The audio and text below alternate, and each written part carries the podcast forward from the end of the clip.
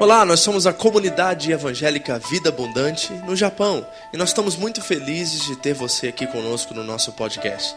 Que essa mensagem possa abençoar sua vida e sua família em nome de Jesus.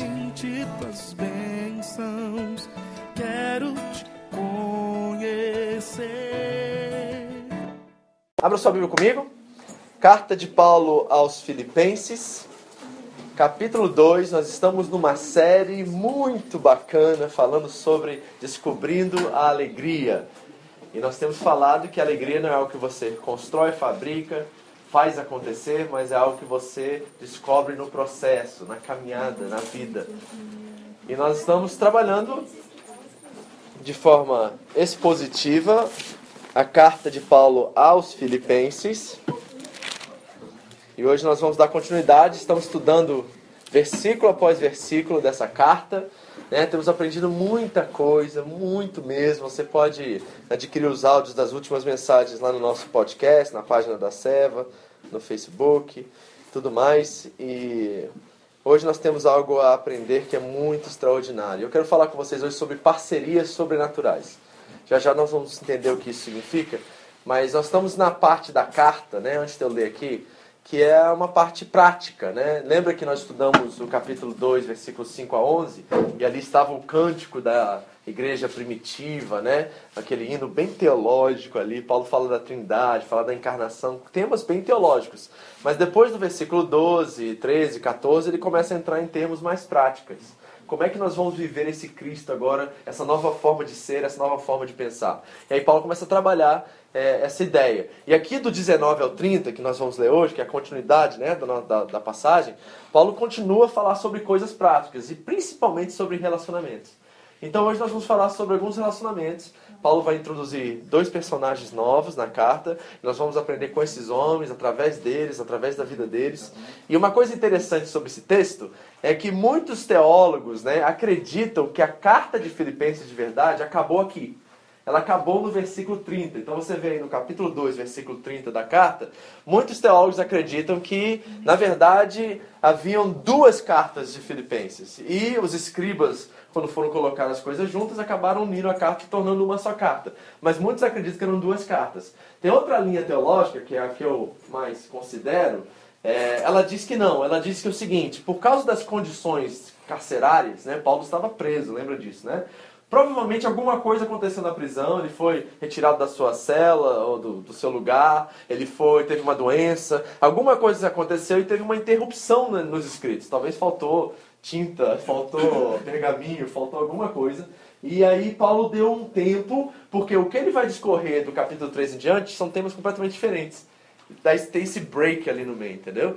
Então eu, eu tendo a pensar que é mais ou menos isso mesmo, que talvez devido às condições carcerárias, Paulo teve que dar um tempo e depois retomar a escrita. Né? Então, é, essa é uma curiosidade que aguça a nossa, nossa vontade de aprender mais história e contexto. Né? Eu acho isso muito interessante. Mas vamos ler o texto e depois nós vamos trabalhar alguns princípios aqui que, na verdade, têm aplicações diretas para nós. Tá? Essa é uma das passagens que eu estou mais gostando porque a gente pode falar a nossa língua, a gente pode falar no nosso contexto, porque as aplicações são diretas para nós como igreja aqui no Japão, né? nossa comunidade aqui, tanto em Shizuoka quanto em Nagoya. ok? Então vamos ficar de pé e vamos ler o texto?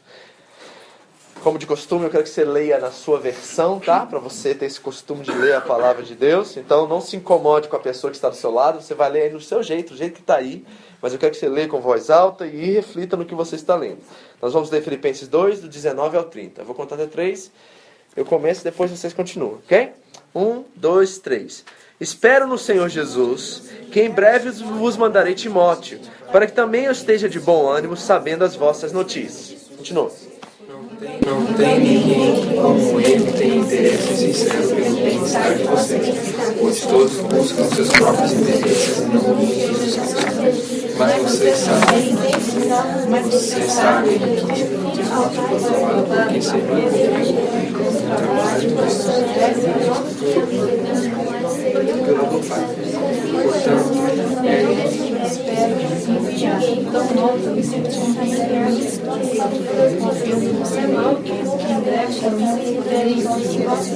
Contudo, creio que será necessário enviar de volta você.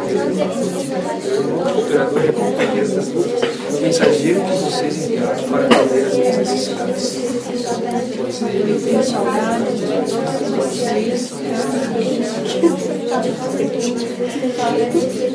fato, ficou doente e quase morreu.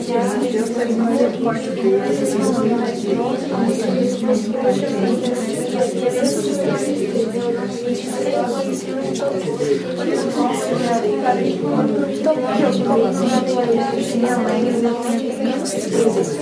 Peço que vocês recebam grande alegria de sentir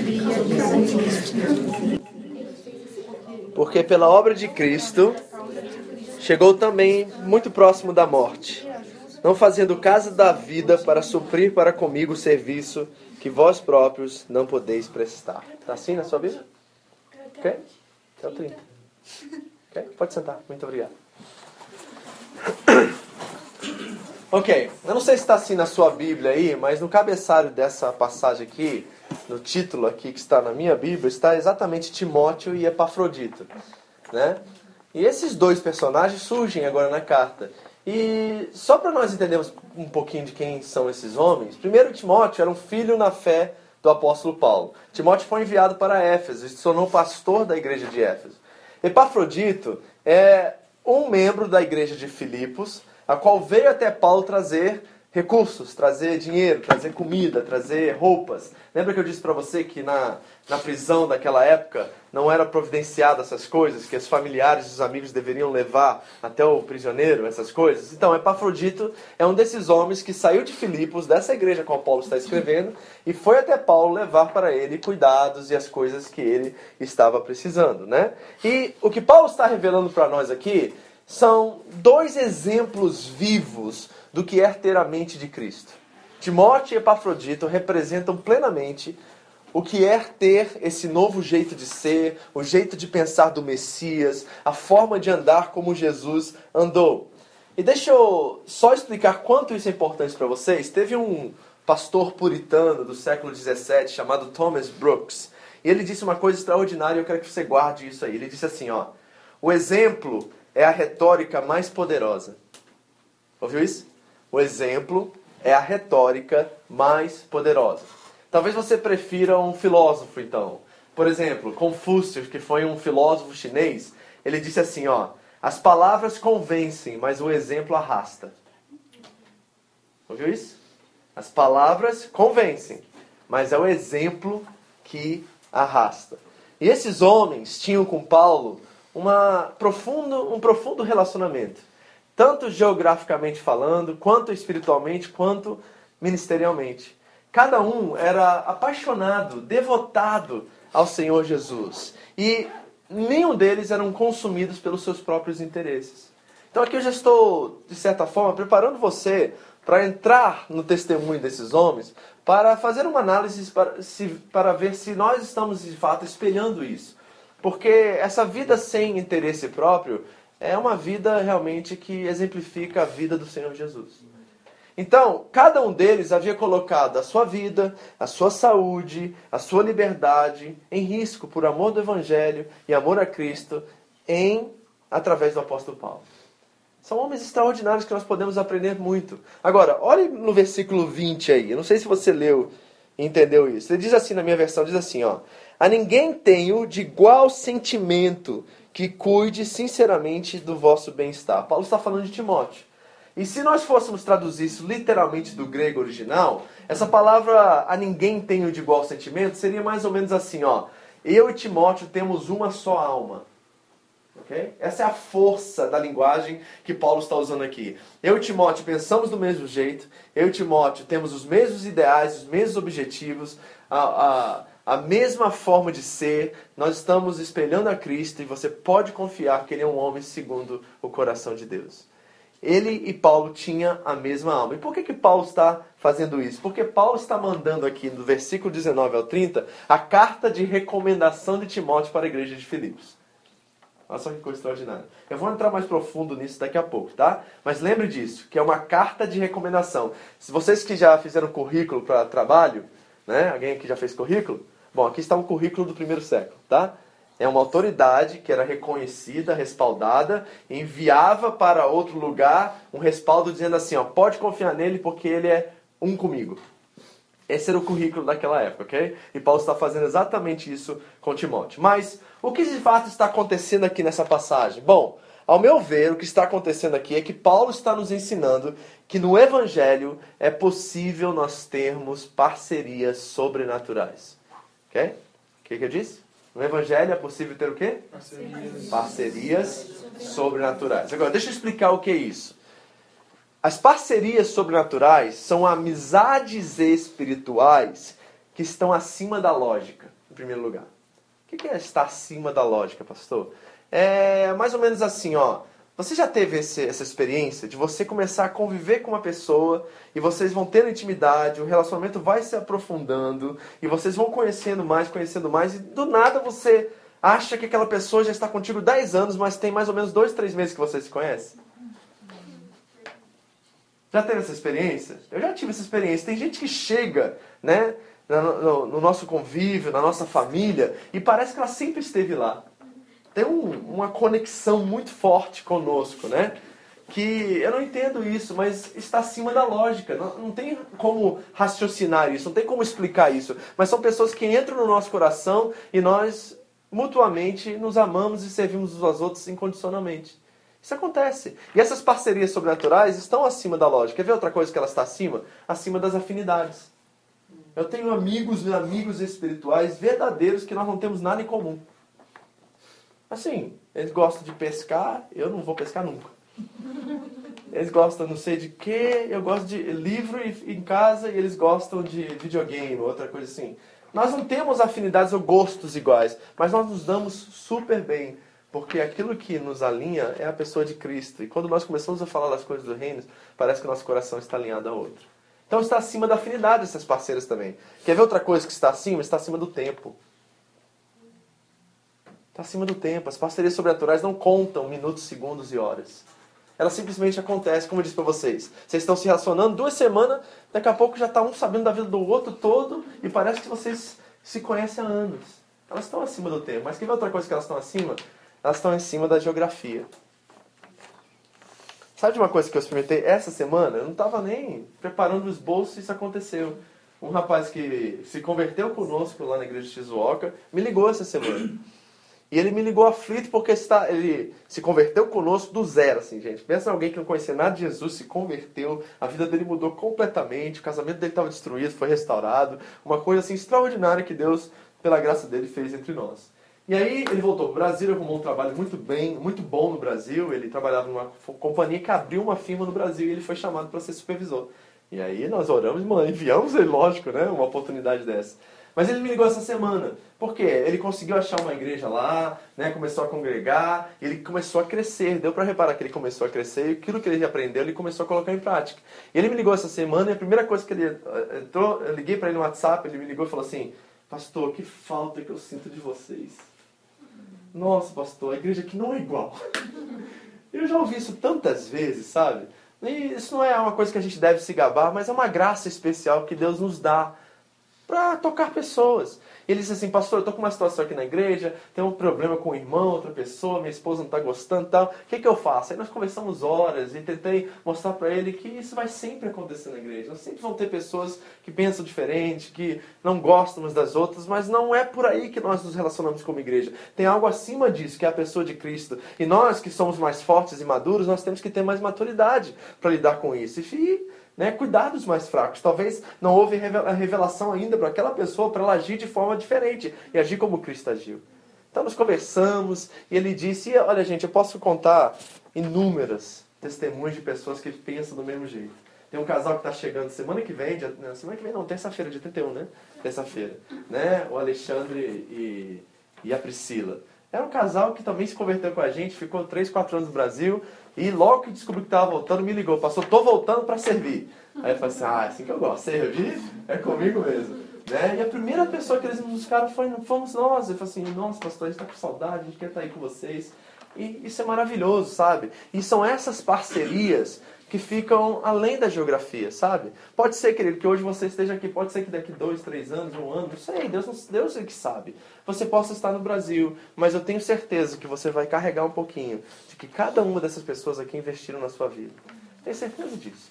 E isso é o verdadeiro legado que nós devemos deixar, tanto como igreja, tanto nos relacionamentos, nas amizades. Eu espero que os seus amigos não se esqueçam de você. Né? Espero que as pessoas que você construiu a vida, fazendo parte da sua vida, ainda lembram da sua pessoa. Isso é importante, essas parcerias são importantes. Então, eu quero ensinar para vocês hoje alguns princípios que transformam amizades superficiais em parcerias sobrenaturais. Amém? O que eu disse? Vamos lá? Você lembra? Princípios que transformam amizades como? Superficiais em parcerias sobrenaturais, ok? Se você está anotando, primeiro ponto, nota aí: preocupação. Preocupação. Olha o versículo 19. Paulo diz assim: Espero no Senhor Jesus que em breve vos mandarei Timóteo, para que também eu esteja de bom ânimo. Por quê? Sabendo que as vossas notícias. Paulo está preocupado com a igreja de Filipos. E sabe por que Paulo está preocupado? Porque Paulo não tinha SMS. nem Messenger, nem Facebook, nem WhatsApp. E sabe como é que era o sistema daquela época? Demorava meses ou semanas para uma carta chegar em outro lugar. Aí você mandava, vamos dizer assim, tá? Só para generalizar. Demorava um mês para chegar até Filipos. Aí tinha que escrever a carta lá em Filipos e mandar de volta, mandar alguém com ele, demoraria mais um mês. Então vamos dizer assim, se Paulo quer saber notícias da Talita, ele vai ter que esperar dois meses para saber como é que ela tá. E você sabe que dois meses é muito tempo, já mudou completamente talvez a situação. Mas havia uma grande preocupação no coração do apóstolo acerca daquela igreja que ele mesmo formou, com uma mulher chamada Lídia. Só para você entender, foi uma mulher que começou essa igreja. Então algo extraordinário está acontecendo aqui que nós precisamos lembrar. Por quê? Porque além da demora do tempo, de dois meses, seja o que for, haviam perigos na estrada assaltantes, vândalos, animais selvagens, viu gente? Não era organizadinho, bonitinho assim não. Tinha mata, né? de vez em quando tinha obstáculos na estrada você tinha que entrar no meio da mata. E você sabe que muitas das cartas que nós temos aqui, algumas delas nós não temos. Por exemplo, quando você lê segunda carta de Paulo aos Coríntios, não é a segunda carta, é a quarta. Porque todos os teólogos acreditam que duas dessas cartas que ele mandaram não chegaram no destinatário. Então é algo interessante, por quê? Porque nós devemos agora fazer uma análise disso e contextualizar isso. Como é que nós contextualizamos isso? De uma forma, que é o seguinte: por que será que hoje, quando demora milissegundos para uma mensagem chegar no seu destinatário, nós somos tão desleixados no nosso cuidado com os nossos irmãos? É verdade ou não é? E eu sei que eu estou generalizando aqui porque alguns de vocês são muito cuidadosos. Recebo o quase toda semana perguntando: tá tudo bem aí? Como é que você está? Quase todo dia de algum de vocês. Eu estou generalizando aqui, mas para trazer a igreja na, no, na mesma linguagem, no mesmo coração, ok? Sabe por quê? Eu penso assim, ó.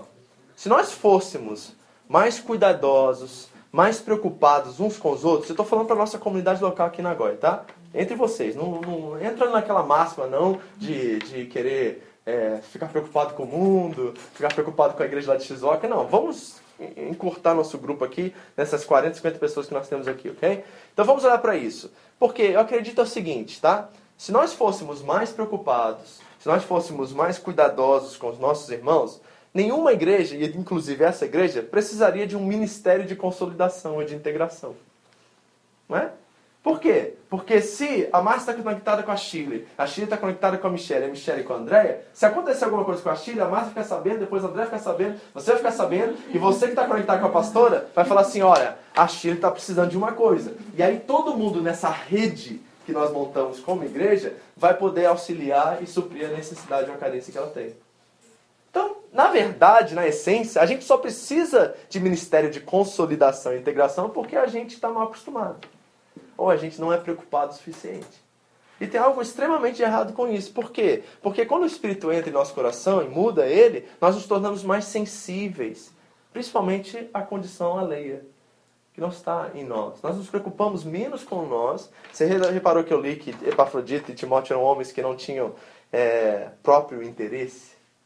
Que eles se preocupavam mais com os outros, deram sua vida, deram sua saúde, deram tudo por Paulo e por Cristo através de Paulo. Então, esse coração que nós precisamos gerar, certo? Por exemplo, se você. Quem aqui tem família bem grande? Bem grande? Só o Jean. Jean tem. Grande é pequeno para você. Grande é, é eufemismo para você, né? Tá? Então vamos lá, Jean. Você está numa reunião de família. Vamos dizer que está. pessoas assim, ó. 800. Mas vamos fechar o ciclo assim, tá? Só pai e mãe assim, tá? Pequeno assim. É. Esquece tio, primo, só os mais chegados.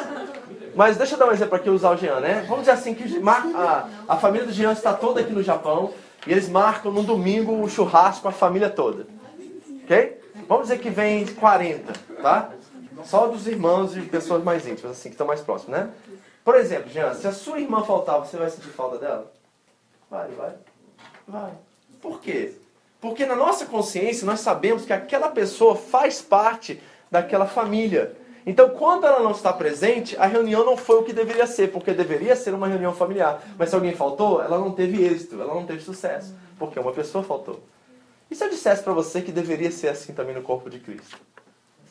Sabe qual é o nosso problema? É que a gente não entendeu ainda quando Jesus fala que nós somos irmãos.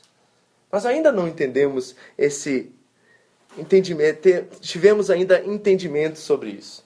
E esse é o problema, já vou falar sobre isso. Mas deixa eu fazer três avaliações dentro desse exemplo, só para você entender o que eu estou falando. Primeira delas, por que, que a gente não é mais preocupado e mais cuidadoso com os nossos irmãos, a qual nós somos um como igreja dentro do corpo? Primeiro ponto que eu quero dar é o seguinte, porque nós achamos que esse papel é do pastor. Não, não é? Então olha para o seu irmão do seu lado e fala assim, seu nome é Caim? Pergunta para ele.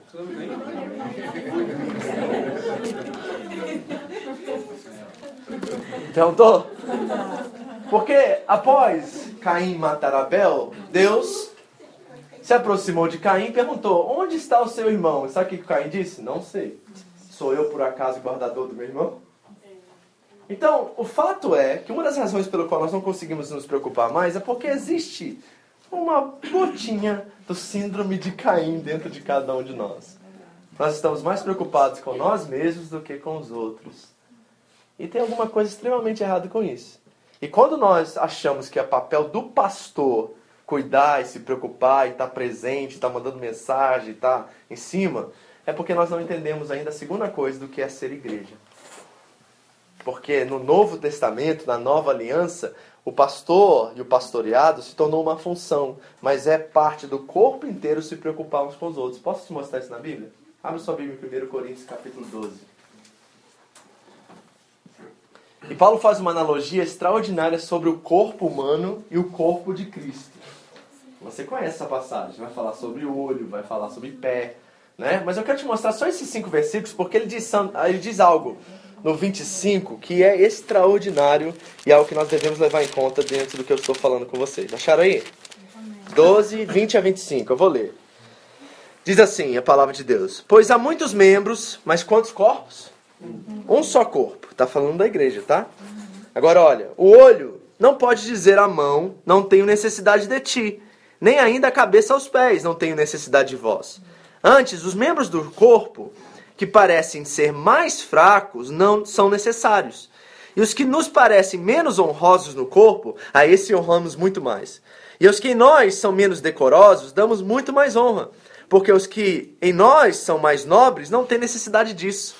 Mas Deus assim formou o corpo, dando muito mais honra ao que tinha falta dela. Agora presta atenção no 25, que é o chave.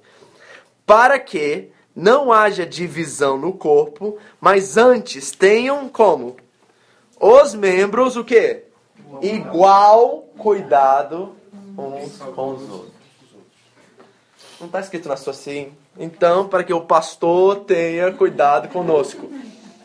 Né? É claro que é parte da minha função fazer isso. Certo? Muito parte da minha função, parte do meu requisito como pastor. Mas quando a igreja está conectada nessa rede de relacionamentos, o meu papel se torna muito mais fácil. Porque eu vou ligar para você e falar assim: tá tudo bem? Tava, pastor, até a, a André chegar aqui em casa. Ela fala assim: poxa, o corpo, o pé foi na casa da fulana e o olho tava mal, entrou uma farpa no olho, aí o pé foi lá e tirou a farpa do olho. Entendeu?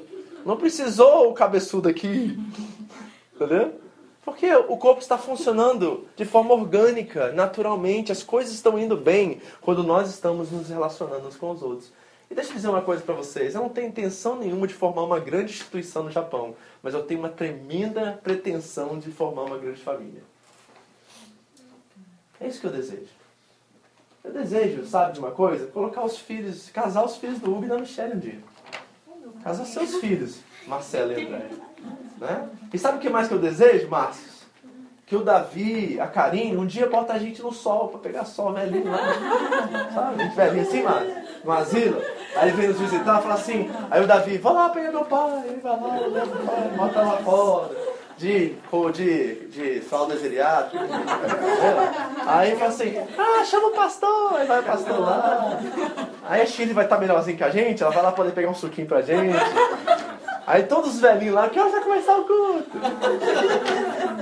Né? Poxa, seria um sonho a gente poder viver isso. Casar os filhos de vocês, né? Vocês verem minhas filhas casar. Isso fala de relacionamento de, e de longevidade nos relacionamentos, de tempo, de construção, você está entendendo? E quando isso começa a acontecer, por exemplo, vocês talvez não sabem disso, mas eu tenho pessoas lá em XO que caminham comigo há nove anos aqui. Desde que eu cheguei estão lá. Famílias realmente, sabe? Porque nós prezamos os relacionamentos, as pessoas, e, e eu errei com eles, eles já erraram comigo, mas nós entendemos isso aqui, ó, que nós temos que cuidar uns para os outros. Amém? Então, porque nós temos uma péssima compreensão do que é ser igreja, nós não nos preocupamos uns com os outros. Mas tem uma terceira coisa, que é a falta de relacionamento. Sabe por que você não manda nenhuma SMS quando alguém não vem no culto? Sabe por que você não sente falta? Porque você não conhece e não participa da vida daquela pessoa. Porque se você participasse, você ia sentir falta dela aqui no domingo. Né? Tem gente que está com o coração tão ligado nisso que chega aqui e fala assim: olha, começou o culto, a fulano não veio. Aí já vai lá, nota lá, tem que ligar para fulano, ver se ela está bem. Uau! Isso faz toda a diferença. Sabe? Porque tem uma diferença, você sabe disso, né? Infelizmente, né? Mas eu tenho que dizer isso. Tem uma diferença muito grande, assim, um abismo de diferença entre o pastor mandar um mero na segunda-feira e falar assim: por que você faltou ao culto? Porque as pessoas leem isso como cobrança. Não, cuidado. E a outra diferença é quando você que estava aqui sentiu falta dela. Falou assim, nossa, não me senti tão amado. O pastor se sente cobrado, mas com... a fulano se sente amado. Não é verdade? É, é, um fato, é isso que acontece. Então, o que, que eu espero de vocês, para a gente finalizar o primeiro ponto da preocupação aqui? Eu espero que você venha para essa reunião de domingo da mesma forma que você iria para a festa familiar do Jean. E quando a irmãzinha que não foi na festa, que todo mundo sentiu falta dela no churrasco, sentiram falta, eu espero que também, quando alguém fazer falta, e alguns fizeram falta hoje, que nós possamos lembrar deles durante a semana e mandar um e-mail e dizer assim: olha, sua presença faz a diferença e você fez falta nesse domingo, junto conosco. Essa é a prática disso aí. É simples, é cuidado, é preocupação. E Paulo está esperando notícias da igreja que ele tanto ama, que ele formou, pessoas que ele tem um íntimo carinho e, e desejo que nós também experimentamos essa realidade. Então, deixa eu dar três sugestões para você. Primeiro, conheça alguém novo aqui. Nós temos um dizer aqui na, na Home Church, né? Você sabe dela, né? Sabe qual é, né? A gente ama panelinha nessa igreja. Eu sei que na igreja todo mundo fala assim, nossa, cheio de panelinha aquela igreja. Não, a gente é ao contrário, a gente ama panelinha. Mas a gente tem uma regra, deixa a tampa aberta. Pode juntar com quem você gosta, pode ficar final de semana comendo na casa do outro, mas deixa alguém entrar quando alguém quiser entrar. E deixa alguém sair quando quiser sair também. Também a panela está aberta. Mas a gente gosta de panela nessa igreja. Ok? Então, conheça alguém novo. Sai da panelinha você. Se a pessoa não está entrando, sai você da panela e vai lá conhecer alguém novo aqui. Sabe por quê? Porque eu tenho aprendido que ao ouvir as histórias das pessoas, eu tenho sido edificado. Eu tenho crescido demais. Eu tenho relevado algumas situações na vida ao ver que as pessoas estão passando por coisas tão piores do que eu, a qual eu devia ser grato por passar por um probleminha que eu estou passando. Isso acontece quando eu conheço gente nova. Outra coisa, Sinta falta de alguém semanalmente. Sinta falta. Sabe, essas notícias aqui, poxa, eu quero saber. O que aconteceu com a Mariana, com a Emily, com a Edson, com a Paula hoje? Né? O que aconteceu? Quero saber como é que a Paulinha e a Stephanie estão no Brasil sem o Wellington. É importante essas coisas, isso mostra cuidado e preocupação. Bem, quero saber se o Wellington vai conseguir fazer comida essa semana. Se ele vai viver de, de, de, de bentô. Né? É, que tal levar um bolo de fubá para ele? Não é? Bolo de fubá. Não é verdade? Amém? Agora, terceira coisa, por favor, não deixe isso ficar na teoria, haja nisso. Amém? Então, primeira coisa, preocupação. Segunda coisa, entendimento ou realização. Ok? O que, que o texto vai dizer aqui pra gente? Olha o 21 agora. Volta lá em Filipenses. ótimo isso aí. Leia alguém para mim, Filipenses 2, 21, rapidamente. Pois, alguém achou? Todos buscam o que é seu e não o que é de Cristo Jesus. Pois todos buscam o quê? O que é seu e não o que é de Cristo Jesus. Paulo está fazendo uma leitura do seu, da sua cultura. E nós precisamos fazer essa leitura. Será que a cultura de Paulo, egoísta, eucêntrica, individualista, é muito diferente da nossa hoje? Pensa comigo. Você acha que é diferente? É ou não é? Agora, deixa eu explicar um pouquinho do contexto aqui para você entender. A igreja de Filipos, a igreja de Corinto, a igreja de Roma viviam tempos bem conturbados, difíceis. Haviam pessoas que manipulavam a igreja, pessoas que tiravam vantagem da igreja, usavam dos recursos para desviar, para roubar a igreja. Paulo estava muito consciente de tudo isso. E o que Paulo está fazendo aqui com Timóteo, ele está fortalecendo a confiança dos Filipos em Timóteo, mandando uma carta de recomendação para ele. Por quê? Paulo tinha medo, porque muitas pessoas haviam já adentrado a igreja e roubado, e usurpado e abusado da igreja, que Paulo, ao enviar Timóteo, está dizendo assim, ó, ele e eu somos um. Então não se preocupe, porque ele não vai abusar de vocês, ele não vai manipular vocês.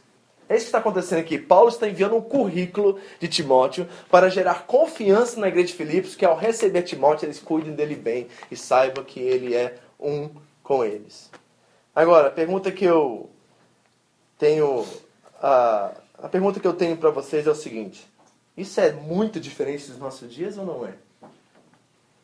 Você vê aí pela internet, pelos YouTubes da vida, supostos pastores arrancando dinheiro das dos fiéis, das pessoas, construindo relacionamentos ilícitos, aumentando a sua fama e a sua força de influência. É verdade ou não é? Não é isso que nós temos visto nos nossos dias hoje? Mas também nós não podemos generalizar isso, ou seja, não podemos jogar o bebê fora com água suja. Então nós precisamos repensar como é que nós aplicamos isso. Bom, semana passada eu conversei com vocês sobre responsabilidade de fé de você conhecer as Escrituras. Lembra? Lemos vários textos, Oséias, Mateus, Deuteronômio, falando sobre a nossa responsabilidade, como nós precisamos saber exatamente o que nós estamos ouvindo, para poder checar se aquilo que está saindo, inclusive desse púlpito, está de acordo com a palavra de Deus.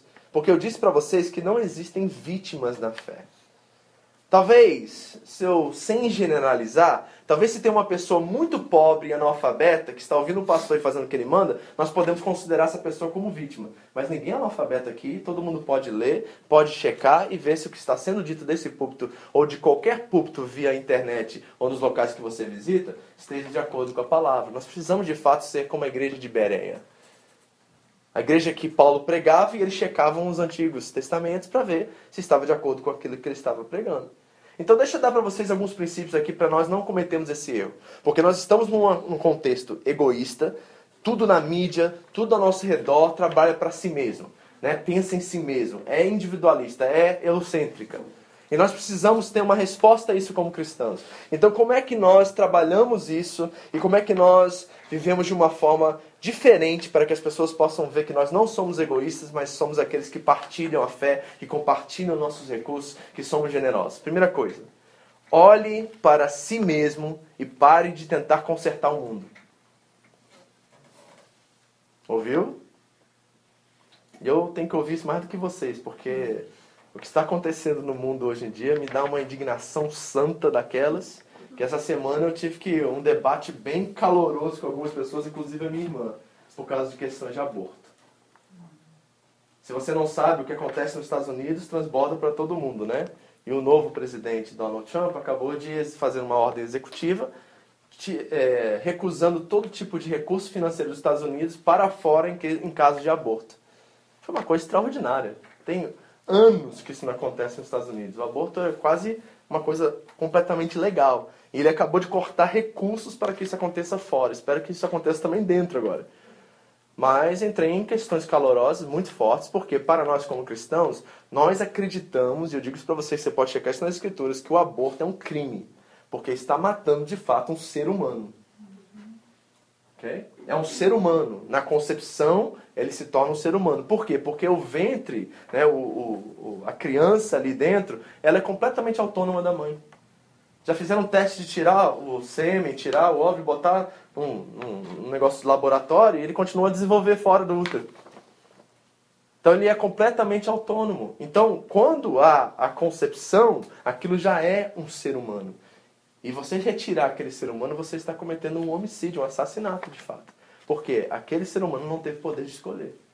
Eu não sei se você já assistiu documentários ou vídeos sobre uh, como eles fazem os abortos, mas quando eles enfiam um tipo de uma tesoura, o ventre, aquele, se ele tem mais de um mês, dois meses de formação, ele luta para viver. É uma guerra ali dentro para não ser retirado do ventre. Você está entendendo? Então, é, mas é uma questão que eu preciso vigiar o tempo todo, porque isso causa para mim uma indignação. Eu chorava de raiva essa semana, porque eu mostrava os fatos, mostrava o que nós pensamos sobre isso, e as pessoas simplesmente não estavam nem aí. É, vivemos num mundo completamente sem moral, né? imoral. Bem? Mas nós não podemos ser aqueles que acham que vão ganhar o mundo, que vão né, consertar todas as coisas. Nós precisamos ter um pouquinho mais de prudência, um pouquinho mais de domínio próprio, para que nós possamos investir naquilo que realmente vale a pena. Deixa eu ler dois versículos para você, você não precisa abrir. 1 Timóteo, se quiser anotar, 4,16. Diz assim. Olha o que Paulo diz a Timóteo, tá? Paulo está escrevendo agora a Timóteo em Éfeso, que ele está lá pastoreando a igreja. Olha o que Paulo diz a ele. Tem cuidado de ti mesmo e da doutrina persevera nessas coisas. Por quê? Fazendo isto, te salvarás, tanto a ti mesmo como aos que te ouvem. Olha Paulo dizendo para Timóteo: Timóteo, cuida de você e cuida da sua doutrina, porque se você for sério e responsável nisso, não só você vai salvar-se, mas você vai salvar aqueles que estão te ouvindo também. Ok? Aí ele diz assim em Romanos agora 14, 22, para nós, ok? Ele diz assim: Tens tu fé? tenha em ti mesmo, diante de Deus. Bem-aventurado aquele que não se condena a si mesmo naquilo que aprova. Tens, ti, tens tu fé? Então tenha em ti mesmo. Olha a chamada da responsabilidade. Porque o fato é que quando a gente começa a ter um pouquinho de conhecimento e descobrir um pouquinho da palavra e alguns princípios, nós queremos impor esses princípios sobre os outros, né? Essa talvez é a, postura mais imatura, mas a mais real né, encheu a cabeça da Bíblia, está lendo todo dia, está conhecendo mais coisas, já começa a debater com todo mundo, já começa a tentar impor aquela verdade sobre o outro. Isso é uma condição do ser humano. Então nós temos que ter muito cuidado com isso, tá? Não quero demorar muito nesse ponto. Então olhe para si mesmo e pare de tentar consertar no mundo. Primeiro princípio. Segundo, reconheça de uma vez por todas que somos egoístas por natureza. Enquanto você não reconhecer que o egoísmo está no centro da experiência humana e é intrínseco ao ser humano caído, você não vai conseguir vencer isso. Ok? Você já reconheceu que você é egoísta? Já reconheceu? Todos nós deveríamos reconhecer isso, não é verdade? E eu fui tentar fazer uma aplicação mais contextualizada para vocês, para ajudar vocês isso, e eu encontrei algumas formas que o egoísmo se manifesta no Japão. Tá pronto? Segura, aperta o cinto agora, que o negócio vai ficar feio, ok? Primeira coisa, preguiça. Certo? Vou dar um exemplo aqui para vou pegar no pé dos homens, tá? Mulher trabalhou 8 horas na fábrica, chega em casa, cuida dos filhos, prepara a janta, come, aí o bonitão senta lá na cozinha, lá na sala, no sofá e fala assim: "Já lavou a louça, mulher?" Aí você fala assim, pô, amor, me ajuda com isso, eu fiz tudo, cuidei das crianças, trabalhei, você não pode fazer isso? Ai, tô com uma preguiça. É a mesma coisa que falar assim, seu egoísta, individualista, eucêntrico. Porque é exatamente isso que está acontecendo. Isso é pecado, viu, queridos? Pecado. E aí nós não entendemos porque nossa vida não anda para frente. Não sabe por que as coisas não acontecem. Porque nós não somos parceiros né? Eu mandei um texto para vocês sobre relacionamento conjugal um pouco tempo atrás, né? Lembra desse texto? Espero que vocês leiam esse texto, porque ele é muito interessante. Eu li, pastor, mandei já leu. ok, então primeiro, preguiça. Segundo, cansaço. Deixa eu dizer uma coisa sobre cansaço para vocês aqui, ok? É legítimo. É legítimo. Vocês trabalham muito mesmo. Muito mesmo. Mas deixa eu usar um exemplo aqui, só para você entender do que, que eu estou falando do cansaço quando ele se torna pecado. Por exemplo, você trabalhou que nem um cavalo, assim, ó, deu 10, 12 horas na fábrica. Aí chega em casa, E de repente você descobre que um dos seus irmãos está passando fome, literalmente fome. E a única coisa que você pode fazer é sair de casa de novo, ir no supermercado, fazer uma compra e dar para ele. Mas você diz que não pode porque está cansado. Está entendendo? Quando o pecado se torna egoísmo. Porque você está legitimamente falando que está cansado, é verdade, está mesmo, e isso é considerável, mas você não sai, do, não anda aquela milha extra que Jesus mandou a gente andar. Numa questão de necessidade. E aí se torna pecado. Bem, eu generalizei aqui, mas você pode aplicar isso em outras áreas, ok? Terceira coisa, irresponsabilidade. Não paga conta. Pede dinheiro emprestado e não, não paga, nem, nem dá, nem presta conta, sabe? Porque uma coisa é você falar assim, não tem condições de pagar, posso ser mês que vem? Outra coisa é você ignorar a pessoa. Né? Porque quando você fala assim, não tem condições agora, você pelo menos está prestando conta e você está fazendo a pessoa entender o que está acontecendo. Mas quando você ignora, não atende mensagem, isso é irresponsabilidade, é puro egoísmo. Por quê? Porque talvez aquela pessoa te emprestou sem poder, sem poder emprestar. E ela tirou do, da, do orçamento dela para poder te abençoar. E agora você ignora ela. Não faz sentido isso. É puro, puro egoísmo. Isso é o cúmulo do egocentrismo. Nós precisamos cuidar disso. Quarta coisa, falta de ambição. Olha como é que o egoísmo se manifesta. Certo? Ah, não, sabe, essa vidinha, não sonha nada, não pensa em nada maior, quer viver daquele jeito. Ah, não, se eu, se eu mudar de emprego, só ganhar mais racoin por hora, já estou feliz da vida. Só que é uma luta todo mês para pagar as contas, uma luta para não colocar filhos em escola porque não tem condições, mas também não dá um passo ou não sonha mais alto para poder realizar algumas coisas. Isso é egoísmo, queridos. É disfarçado de, de incapacidade, é um egoísmo disfarçado de incapacidade. Aquela pessoa diz assim, ah, eu não estudei no Brasil, não vou dar conta, sabe? Não, não é isso a verdade. É que ela não, realmente não quer se esforçar para fazer a coisa acontecer e melhorar suas condições familiares. Okay? E quinta coisa, omissão. Omissão é mais terrível, eu acho. Porque omissão é o pecado de Adão. E aí quando nós somos omissos nas nossas responsabilidades, nós estamos provando realmente que o egoísmo faz parte da nossa natureza. Só que nós nascemos de novo e ele não faz parte de acordo com Cristo. Nós temos, somos uma nova criatura, ok? Então, a segunda coisa é realização. Primeira, preocupação. Segundo, entendimento, leitura cultural. Temos, temos que entender que vivemos num mundo egoísta e nós temos que viver como contracultura disso, ok? Quarta, terceiro ponto, né? Terceira coisa que eu ia falar com vocês. Discernimento. Olha o que Paulo diz aqui do 25 ao 30. Julguei, contudo, necessário mandar-vos Epafrodito, meu irmão, cooperador e companheiro nos combates, e vosso enviado para prover as minhas necessidades. De quem que Paulo chama Epafrodito? Você consegue reconhecer essas três qualidades aí? Pode dizer para mim quais são? Irmão, outro, cooperador e companheiro. E se eu dissesse para você que essas três características, qualidades, deviam estar vivas na vida de todo cristão? Irmão, companheiro e cooperador. Se eu dissesse a vocês ainda com mais força na linguagem, que aquele que não é irmão, cooperador e companheiro não é cristão. Que essas qualidades são intrínsecas de uma pessoa que usa a terminologia de cristão, ou de irmão, ou de crente. Essas coisas são fundamentais. E todos nós deveríamos ter esse tipo de entendimento. Então eu quero olhar esses títulos rapidamente e fazer uma aplicação para nós aqui como igreja, para ver que você se identifique alguma coisa, você ou conserte ou vá com mais força ainda e viver isso que você já está conhecendo. Primeira coisa, meu irmão. ok? Nós não levamos em consideração o que verdadeiramente isso significa. Infelizmente, tanto a igreja contemporânea quanto o mundo banalizou essa palavra. Ela viralizou e se tornou banal, perdeu completamente significado e esvaziou-se de sentido. Posso dar um exemplo para vocês? O bandidão lá da favela chama o parça de irmão. E o crente que nunca viu aquela pessoa na vida chama aquela pessoa de irmão. Não é estranho isso? Deixa eu dizer uma coisa para vocês. Vocês sabem que eu não tenho esse costume, né? Vocês já repararam que convivendo comigo eu não fico chamando, ô irmão, vem cá. Porque se eu começar a banalizar, quer ver? Deixa, deixa antes de eu entrar nisso. Outra palavrinha, quer ver? Eu te amo. O amor. Essa palavra já banalizou, né? Você ama o x-tudo, você ama o cachorrinho. Aí você ama o marido. E como é que você faz a distinção entre esses amores? Não tem como, né? Você vê aquele doce de leite, você fala assim, nossa, amei.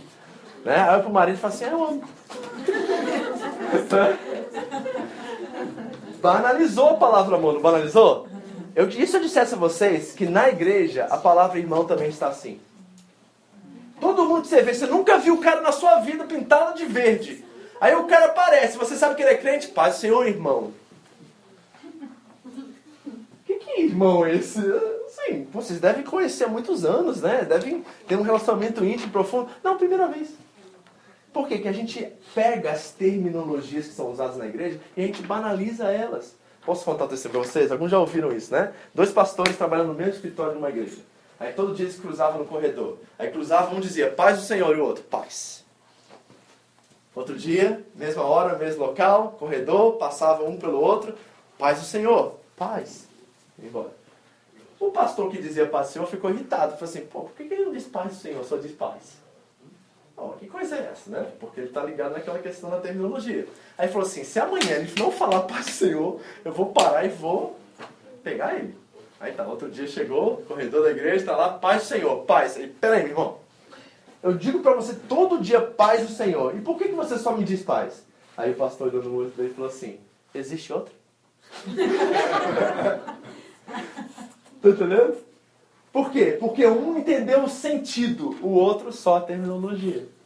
E é a mesma coisa que a gente usa com o irmão, é a mesma coisa que a gente usa com paz do Senhor. Né? Quando Paulo diz às igrejas, ele abre as cartas dizendo graça e paz do nosso Senhor Jesus Cristo, não é para a gente pegar aquilo e usar como se fosse tudo bem.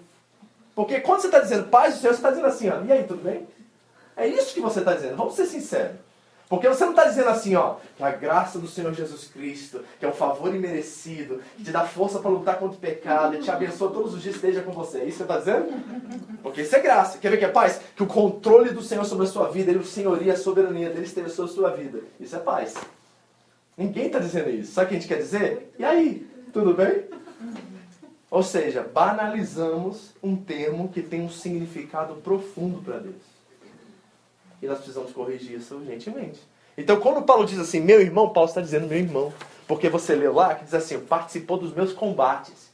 E está na prisão com ele levando coisa para lá. E na prisão não ficava no hotel 5 estrelas e visitar Paulo todo dia, não, tá? Era lá dentro com ele. Passava o dia com ele. Ficava lá com ele, naquela prisão horrível. Ele era de fato amigo e irmão dele. Amém? Então vamos aprender a usar os termos, por favor? Pode ser? Amém? Por quê? Você guardar só essa frase que eu vou dizer aqui agora, já valeu a pena o culto todo para mim, tá? Então preste atenção. Pois assim como o sangue é o fator predominante e indistinguível nas nossas relações familiares, ou seja, eu sou irmão da Fernanda porque eu e ela viemos do mesmo pai e temos o sangue dos nossos pais. Então nós somos irmãos de sangue, ok? Assim como o sangue é o fator predominante e indistinguível nas relações familiares, o sangue do cordeiro também é o fator predominante e indistinguível nas relações na igreja. O problema é que a gente coloca a família nesse lugar e coloca a família de Cristo aqui embaixo. Só que não é assim que a Bíblia mostra pra gente. A Bíblia mostra que no quesito natureza, os dois são iguais. No quesito responsabilidade, são diferentes. Então, por exemplo, eu tenho a Andréia, Carol, Camila e Karine, certo? Nós somos pai, filho, relacionamento, esposa e marido. Então as minhas responsabilidades com elas são maiores do que as responsabilidades do Jean para com elas. Responsabilidades, vocês estão entendendo? Mas no quesito irmãos em Cristo, nós estamos no mesmo lugar, natureza. Natureza, a, o, o Jean, quantos irmãos você tem mesmo, Jean? Teve que contar, você reparou. Sete, ok? A Bíblia diz que o seu relacionamento por natureza com esses irmãos está no mesmo nível e na mesma. Já, já errou a conta. É oito? É oito. Então, a Bíblia diz que nesses relacionamentos que você tem entre os oito irmãos, por natureza, está equivalada aos mesmos, ao mesmo nível do que todos nós aqui. Por natureza. Mas as suas responsabilidades com os seus irmãos devem ser maiores do que conosco. Vocês estão entendendo a diferença entre os dois? Porque isso aqui é fundamental. O problema é que a gente vai fazendo assim, ó. E aí a gente perde o significado daquilo que Cristo fez por nós na cruz do Calvário, nos tornando um. Porque nós temos um Pai. A Bíblia diz: uma só fé, um só batismo, um só Senhor. Então nós temos um pai, e desse pai deriva todos esses relacionamentos. E aí, em natureza, nós somos iguais. Ok? Mas nas responsabilidades, essas coisas mudam. Porque eu vou ter um cuidado super especial para com a minha família, a qual eu sou responsável, mais do que eu vou ter com a família da Chile. Mesmo que eu vou ter algumas responsabilidades com ela, como pastor, como amigo, como irmã em Cristo. Você está entendendo? Mas aqui é prioridade. São questões de prioridades aqui. Amém? Então nós precisamos realmente entender o que é ser um irmão. É nesse nível que a palavra de Deus está dizendo. Você pode conferir, checar, ver o que você pensa sobre isso e me dizer depois, ok? Segunda palavrinha que Paulo usa para Epafrodito. Ele é o quê? Meu cooperador, né? Só para vocês que são jovens aí, um dia que tiver um filho, Epafrodita é um nome supimpa, né? Epafrodita. Vamos apresentar Epafrodita? Ok? Ok. Segundo termo que ele usa, cooperador. Deixa eu dizer uma coisa para vocês. Não use, escute isso, que aqui é duro, tá? Mas escute. Não use o termo irmão, crente ou amigo na igreja se você não coopera. Ok? Não use o termo irmão, crente ou amigo na igreja se você não coopera, porque todo cristão foi chamado pelo Eterno a cooperar na sua obra aqui na terra, e isso de várias formas. Eu quero dar três para vocês, tá? Porque pode ser que você encaixe em dois, pode ser que você encaixe em três, pode ser que você encaixe em uma. Então deixa eu dizer quais são as três formas que você pode ser um cooperador, assim como Epafrodito era com Paulo. Primeiro, tempo. Tempo. Ah, já sei, pastor, você quer que a gente venha para cá e toque, aí arruma a igreja, aí bota as cadeiras, é isso? Não. Também isso, mas não é isso necessariamente. O que mais? Relacionamento. Dê seu tempo para a sua igreja. E o que, que é dar o tempo para a igreja? Dar tempo para as pessoas. É investir nos relacionamentos aqui dentro para que você cresça. E nós tornamos uma comunidade tão forte nos relacionamentos que quando as pessoas chegarem, elas vão se sentir amadas, porque nós estamos supridos em nós. Não tem carência aqui. Eu não sinto tanta falta do Marcelo assim, porque o Marcelo falou comigo essa semana, nós trocamos ideia, eu sei o que está acontecendo com ele, tá, sabe o que está tá acontecendo comigo. Então eu venho aqui todo carente falo assim, pô, o Marcelo falou comigo essa semana, vem cá, Marcelo, dá um abraço, e fica grudando lá. Né? Não, isso é criança que faz isso.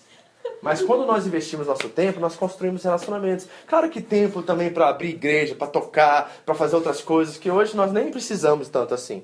Mas principalmente tempo nos relacionamentos. Então essa é uma forma de você cooperar. Segunda forma de você cooperar, dom e talento. Ah, de novo, pastor, é para tocar. Não, não é para tocar. Qual é o seu dom?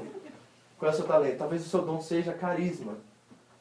Você é uma pessoa altamente carismática. Então talvez você vai para aquela portinha lá no fundo, toda vez que começa o culto, e você vai abraçar e beijar todo mundo e conversar e tal, e a pessoa já chega aqui e fala assim, uh, né? Toma um, um, banho de energia, assim, sabe? Que a pessoa é toda alegre, toda feliz. E aí você chegou aqui cabisbaixo, triste, esperando uma resposta de uma situação, e aquele abraço, aquela conversa ali levantou você assim, falou assim, pô, tô me sentindo até melhor já.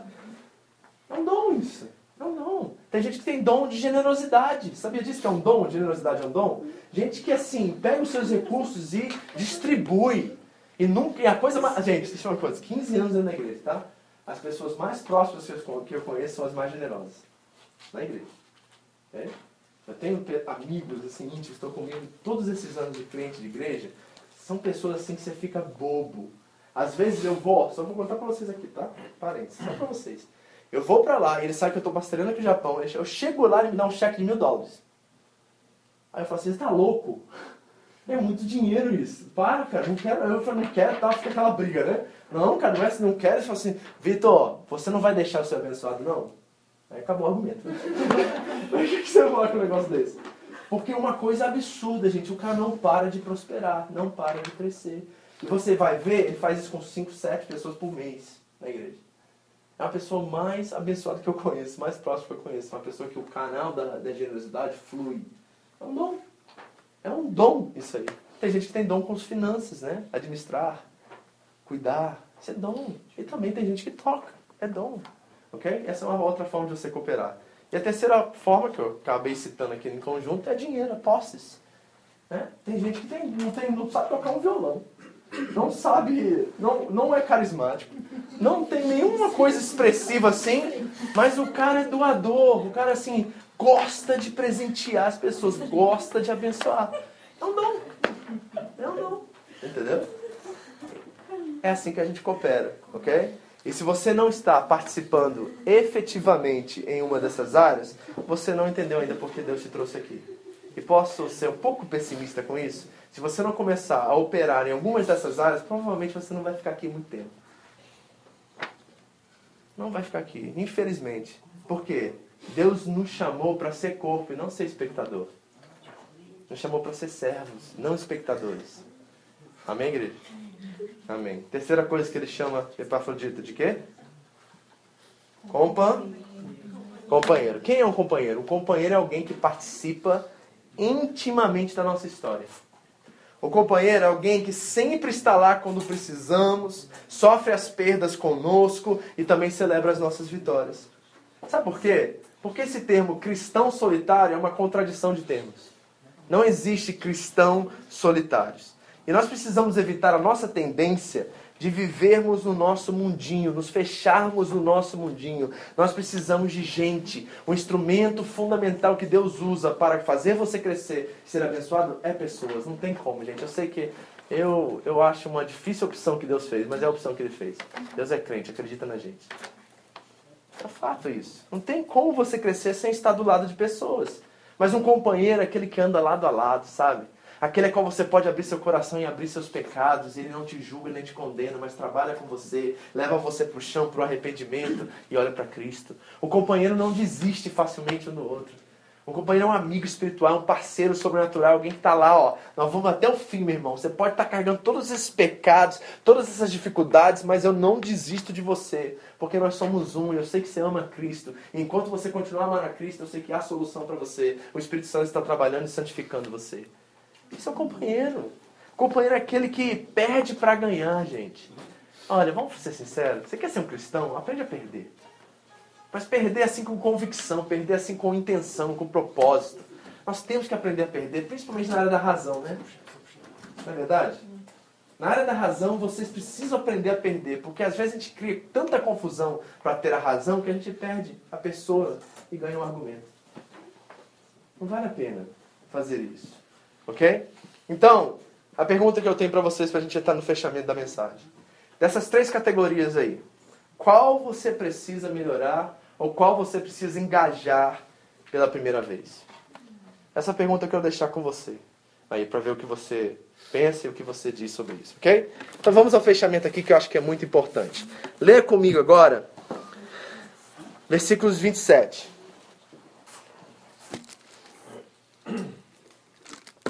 Diz assim: De fato, Epafrodito, tá? Esteve doente e quase o quê? A morte. Mas Deus se compadeceu dele. E não somente dele, mas também de mim. Para que eu não tivesse o quê? Tristeza sobre tristeza. Essa é uma passagem extraordinária para mim. Talvez uma das mais chocantes da Bíblia Sagrada. Sabe por que eu digo isso? Deixa eu ler outro texto para você no livro de Atos, só para você entender quem era Paulo, ok? Só para você ter uma noçãozinha de quem era o apóstolo Paulo. Atos 19, 11 e 12 diz assim: E Deus, pelas mãos do apóstolo Paulo, fazia maravilhas extraordinárias, de sorte que até os lenços e aventais se levavam do seu corpo aos enfermos, e as enfermidades fugiam deles, e os espíritos malignos saíam. Não é extraordinário isso? Paulo não precisava nem estar presencialmente no lugar. Paulo não precisava estar lá e botar as mãos. Era só tirar um lenço do, do corpo dele levar que as pessoas eram curadas e os demônios eram expulsos. Com lenço, com avental. Isso era o poder que Deus operava através do apóstolo Paulo. Mas não é uma coisa fascinante, conforta muito meu coração saber isso aqui, tá? Que Paulo orou por Epafrodito e ele não foi curado. Não é estranho isso? Não soa um pouco inconsistente, de certas formas. Porque Paulo fazia maravilhas com pessoas alheias, a qual ele não tinha nenhum relacionamento, ele colocava a mão, ele mandava um lençol e a pessoa era, puf, curada, andava, fazia tudo, era completamente restaurada. Mas com seu melhor amigo, ele não conseguiu. E eu acredito profundamente que as amizades espirituais e as parcerias sobrenaturais, de certa forma, precisam desse aspecto da confiança em Deus da segurança que Deus está no controle e de momentos onde nós damos as mãos perplexos, não sabendo exatamente o que está acontecendo, mas há um poder na união, na comunhão, no choro em conjunto, na vida a dois, que transforma a nossa vida mais do que a doença pode tirar. Tem uma coisa extraordinária acontecendo aqui. Aquele que curava milhares com coisas, diz aqui o texto, maravilhas extraordinárias, não pôde curar o seu melhor amigo. Sabe o que o texto está dizendo para mim? Que Deus não é uma máquina que a gente vai colocando moedas e aí no final sai a libertação, sai a cura, sai o dom, sai o dinheiro, sai não sei o quê. Deus não é um cofre mágico que a gente está lendo a Bíblia, orando, jejuando e fazendo campanha para descobrir o segredo do cofre, para ver se o cofre abre e os tesouros do céu descem sobre as janelas. O que o texto está me mostrando é que um homem com tanto poder, com tanto testemunho, com tanta vida de Deus, não teve capacidade de curar o seu melhor amigo. E esse texto me tranquiliza, porque mostra que Paulo era homem e dependia tanto de Deus quanto eu. E sabe uma coisa que marca nesse texto, que eu quero que você guarde para você? É que Paulo não tinha Deus em suas mãos, era Deus que tinha Paulo nas mãos dele. Então você pode dizer isso para você mesmo. Ok? Paulo não tinha Deus em suas mãos para fazer o que ele queria. Era Deus que tinha Paulo nas mãos dele. Queridos, isso é extraordinário. Isso demonstra para mim quão importante são os nossos relacionamentos, porque vai ter hora que a gente não vai ter milagre. Vai ter hora que não vai ter recurso financeiro, vai ter hora que não vai ter nada. E a única coisa que nós vamos ter é um ao outro. E se o relacionamento for verdadeiro, genuíno, isso vai prevalecer. Mas se não for, vai se distanciar. Porque a Bíblia é muito clara em dizer que na hora da angústia que um amigo se torna o quê? Não é verdade? Porque, infelizmente, muitas pessoas não discernem isso, mas vou dizer para vocês, tá? Como pastor eu tenho essa liberdade. Muitos de vocês chamam de amigo aquele que são só colegas. Ai, eu amo meu amigo. Tá, vamos ver. Espera um pouquinho. Vamos dar um mês, vamos dar dois. Vamos deixar você passar uma situação. Vamos ver se o amigo vai estar na angústia. Porque se ele estiver na angústia, talvez você tenha alguma coisa especial aí. Mas se ele sumir na hora da angústia, você revelou um colega e não um amigo. Porque é nesse momento que o amigo se torna irmão. Então nós precisamos entender que o que Paulo tinha com Epafrodito, o que Paulo tinha com Timóteo, era um relacionamento incrível, maravilhoso. Isso reflete também na pessoa do Senhor Jesus Cristo. Sabe por quê? Quantos que conhecem a história de Jonas? Né? Todo mundo conhece, né? Três capítulos, extraordinária história de um homem que foi engolido por. Peixe. Hã? Peixe. Tem certeza que é um. Não é baleta, gente, é um peixe. É um peixe. E você sabe que Jonas ficou três dias e três noites na barriga daquele peixe, né? E lá naquela barriga daquele peixe, desesperado, achando que ia morrer, ele faz uma oração assim daquelas poderosas, sabe? Uma oração, que é o capítulo 2 todo do livro de Jonas, e ele orando dentro da barriga para Deus livrar ele. Né? E orou, e orou, e lá o que aconteceu? O peixe foi e vomitou, cuspiu ele na praia. Não foi isso? O que aconteceu com Jonas? Que história extraordinária de milagre, né? História extraordinária que até os ateus não acreditam. Como é que pode? Tá dentro da balé, aquela coisa toda. Né? Você já viu uma história assim, acho que foi lá no norte do Brasil, um cara foi engolido e estava vivo. Depois. Não sei se foi tubarão, não sei o que foi, foi um peixe grande. E acharam que era vivo dentro da barriga do peixe, né? Tudo bem, vamos lá, vamos ver que Deus criou um peixe enorme e Jonas coube lá dentro, tá? Mas não é isso que eu quero falar com vocês. Eu só quero mostrar para vocês que um milagre extraordinário operou ali. Só que teve outro que também orou. Estava num jardim chamado Getsemane e ele fez uma oração também muito bonita. Ele tinha mais autoridade, tinha mais poder, podia chamar um, milhões de anjos, eles viriam acolhê-lo. E ele orou. Só que ele não foi atendido. E aí nós ficamos nessa questão. Por que será? Né? Que um homem fiel, responsável, de ótimo testemunho, uma coluna na igreja de Filipos, quase morre. E se não fosse a graça e a misericórdia de Deus, Paulo estaria sofrendo tristeza sobre tristeza, mas isso não aconteceu, porque Deus curou ele. Depois de muito choro, depois de muita entrega, depois de muito relacionamento, muito joelho no chão, eu tenho certeza, pelo apóstolo e pelo Epafrodito. E eu fico olhando para esse homem, vendo a determinação dele. Eu vejo, ó, eu não sei se você reparou esse insightzinho lá no finalzinho do capítulo, Porque olha o que Paulo diz aqui no versículo 30. Presta atenção nisso. Por que Epafrodito estava doente? Presta atenção. Porque pela obra de Cristo chegou até bem próximo da morte. Então, peraí, então não foi uma febre amarela, não foi um, uma, uma praga romana. Não, sabe por que Epafrodito ficou doente? Porque ele estava na obra, estava servindo a Deus. E se eu fosse falar hoje isso na igreja contemporânea, metade da igreja dos nossos dias diria assim: ah, tinha algum pecado na vida dele, pastor. Alguma maldição. Como é que o cara fiel fica doente? Mas eu não encontro esse tipo de pensar na Bíblia. Eu encontro gente ruim. Eu encontro um Abraão mentiroso, um Davi homicida. Eu encontro um Sansão mulherengo, né? desobedecia pai e mãe. Os personagens bíblicos são extraordinários, porque a Bíblia não nega as, as falhas e o caráter né, omisso e dos seus grandes personagens. Mas Epafrodito era um homem sincero, fiel. Não vemos nenhuma razão para dizer que ele estava em pecado. E sabe o que começa a me pesar no coração para a gente fechar aqui? É que Paulo sofreu por esse mundo.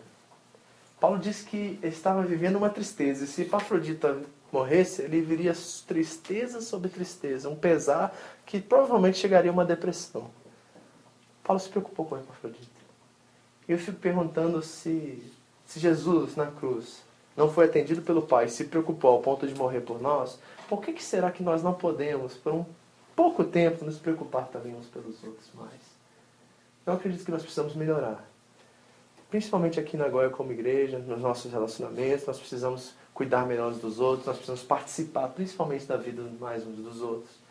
E esse é meu desejo como pastor para vocês, queridos. Não quero ter uma igreja grande onde vai lá e tira fotinho no Facebook, e fica aquela multidão por detrás e o pastor com a mão assim. Bobeira.